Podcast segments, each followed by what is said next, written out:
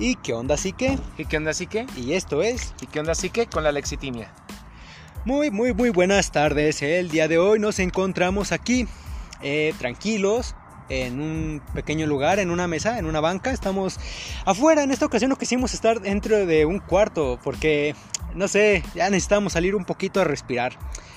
Y vamos a hablar de un tema muy interesante que la palabra no, no en sí no se conoce por mucha gente en realidad tú la escuchas y dices, ¿qué es eso? ¿Con qué se come? Sin embargo, aquí el día de hoy, derecho, nos vas a estar hablando un poquito tal cual, eh, de qué trata, cómo se maneja, cómo se presenta y cuestiones de otro tipo. Al final de cuentas, recordemos que todo esto es con un fin educativo, una forma de aprender un poco más de la psicología y sobre todo que nos entendamos un poco más a nosotros mismos. Así que, pues bueno, te saludo derecho a ti el día de hoy. Te veo un poco, pues, no sé, ansioso. ¿O estoy mal o no sé? A ver, cuéntame. No ando con toda la actitud. Estoy pensando acerca de cómo vamos a hablar acerca de la lexitimia.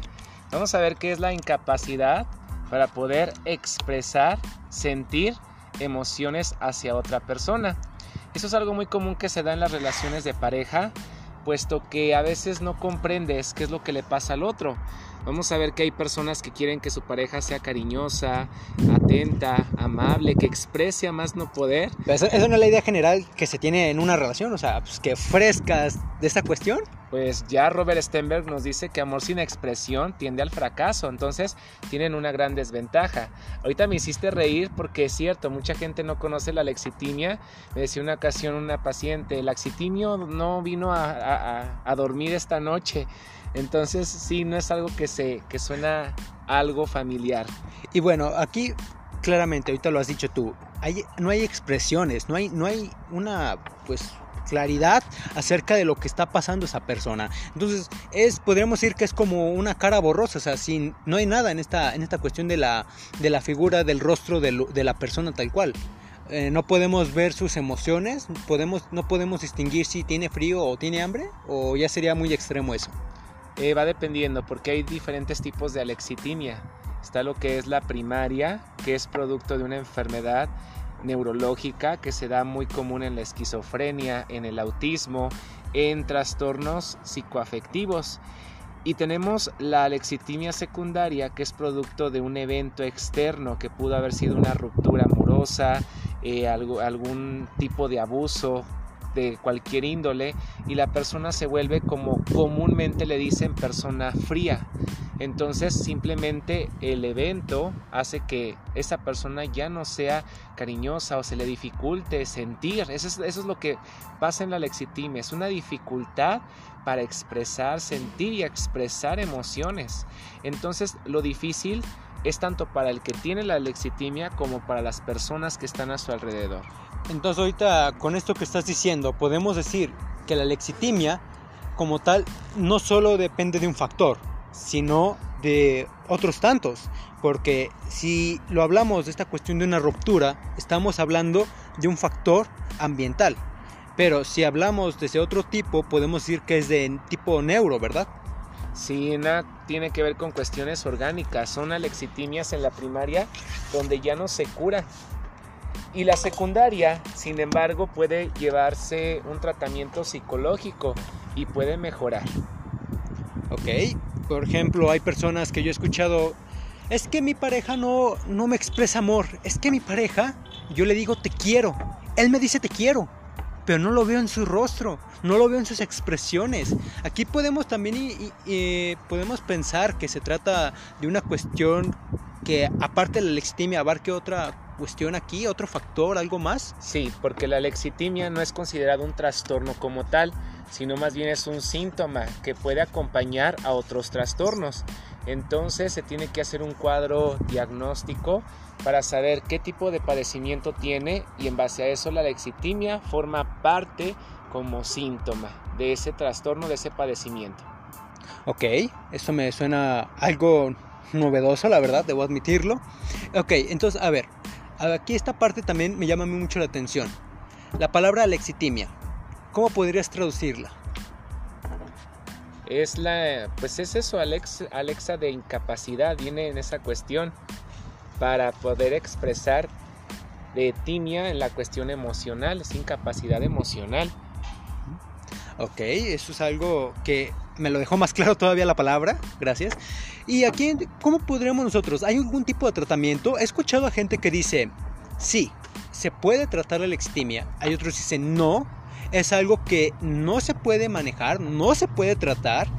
Eh, y que al final de cuentas es algo con lo que la gente va a tener que aprender a vivir sí o sí.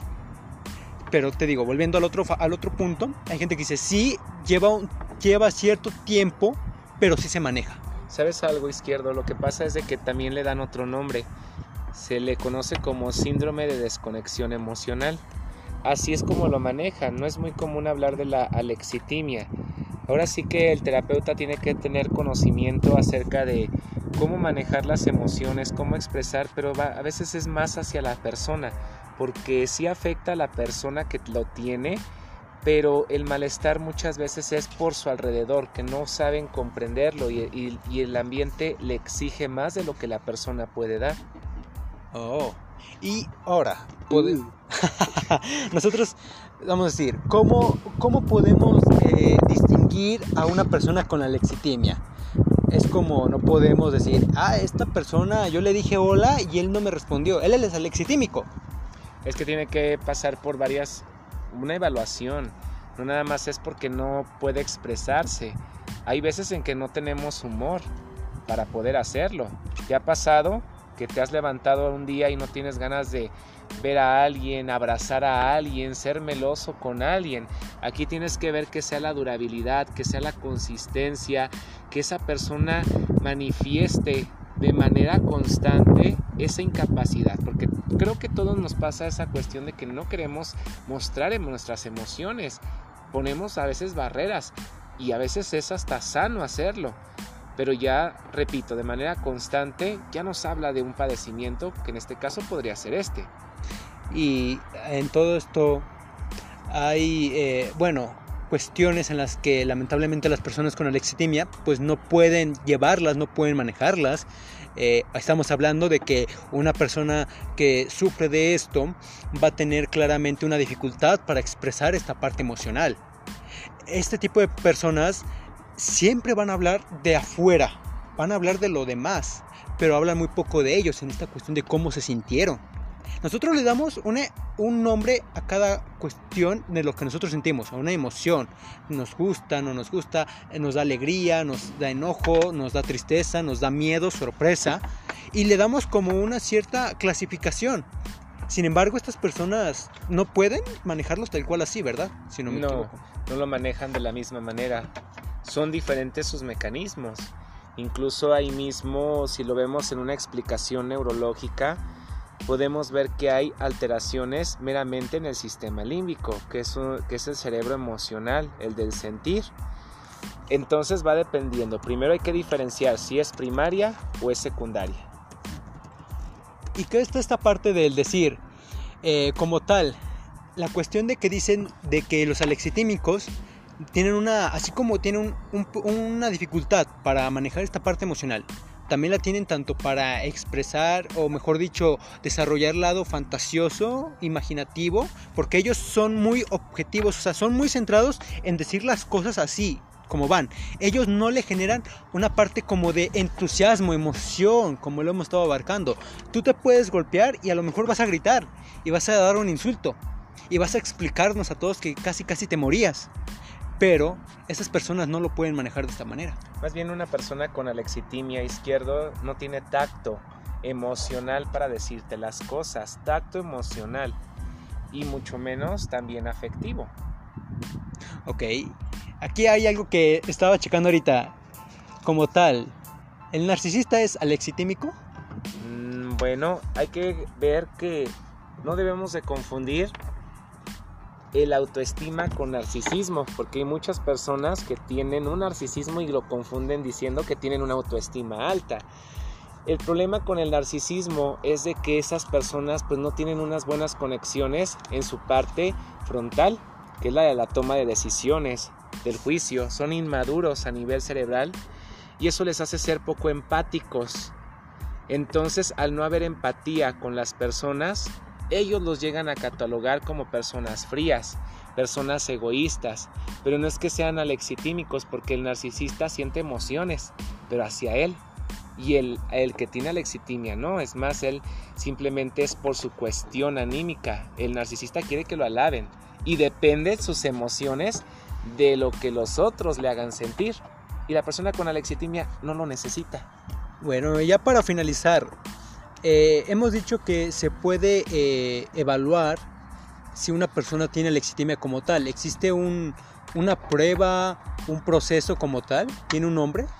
Hay algunas pruebas que pueden medir esta parte de, la, de los síntomas. De los síntomas.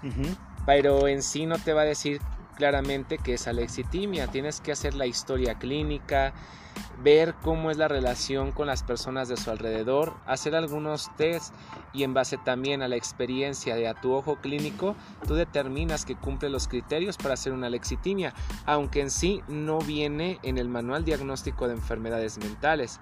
Repito, es un síntoma que puede acompañar a otras enfermedades.